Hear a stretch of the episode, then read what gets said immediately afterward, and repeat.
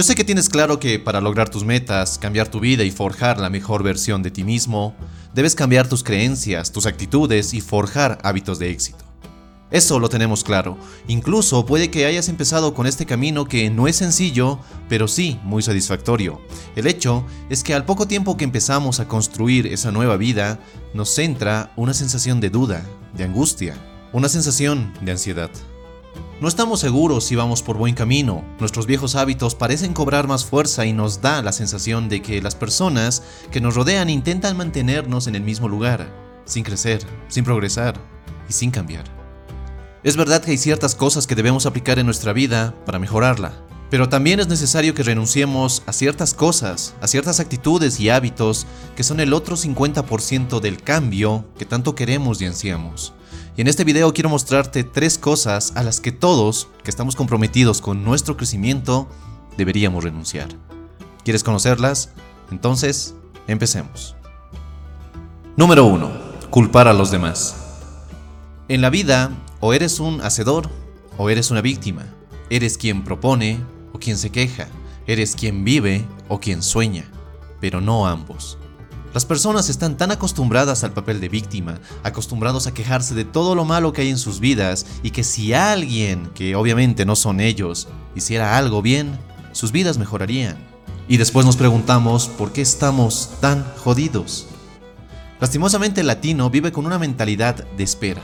O como una vez escuché decir a Miguel Ángel Cornejo, todos parecemos embarazados. Todo el tiempo estamos esperando, esperando a que la economía cambie, esperando a que el gobierno mejore la situación del país, esperando a que me llegue ese dinero que tanto me falta, esperando a que esa chica me haga caso, esperando a que mi jefe por fin me promueva. Todo el tiempo esperando. ¿Y sabes por qué ocurre esto? Porque no queremos tomar responsabilidad por nuestros pensamientos, acciones y decisiones. Responsabilizamos a otros, culpamos a otros porque eso nos parece más cómodo, porque nos hace sentir bien y sobre todo porque culpar a otros nos deja en la cómoda posición de simplemente esperar que otros tomen acción, pero no uno mismo. ¿Te das cuenta de lo dañino que es esta actitud?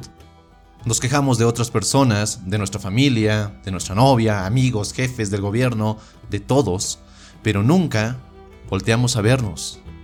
Nunca nos preguntamos, ¿qué estamos haciendo nosotros? ¿Qué estoy haciendo yo? para cambiar esta situación.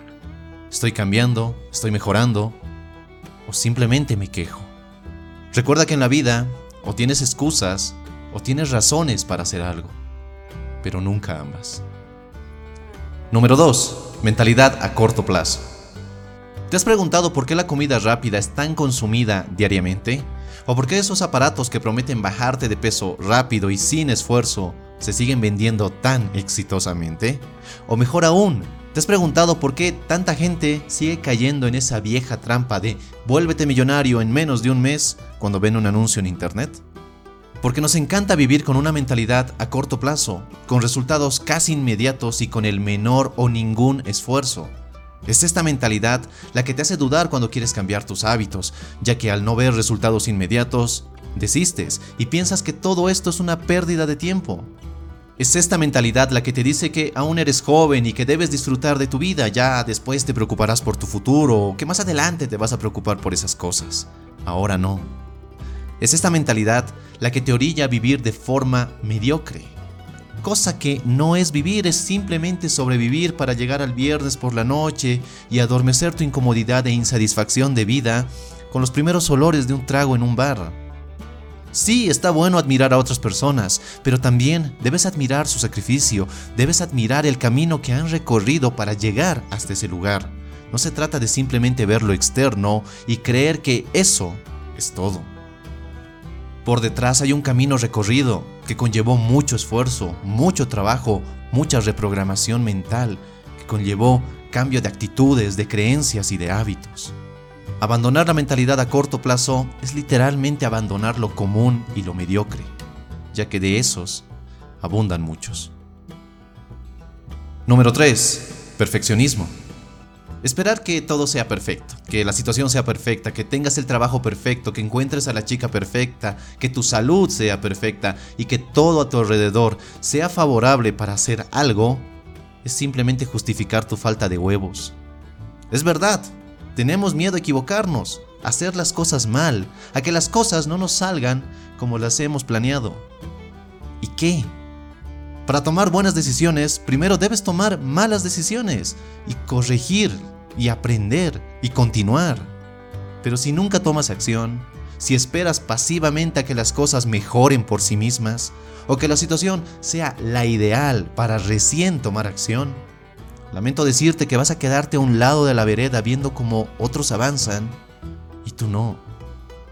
Y como lo mencionaba al principio de este video, o tienes excusas o tienes razones, pero nunca ambas.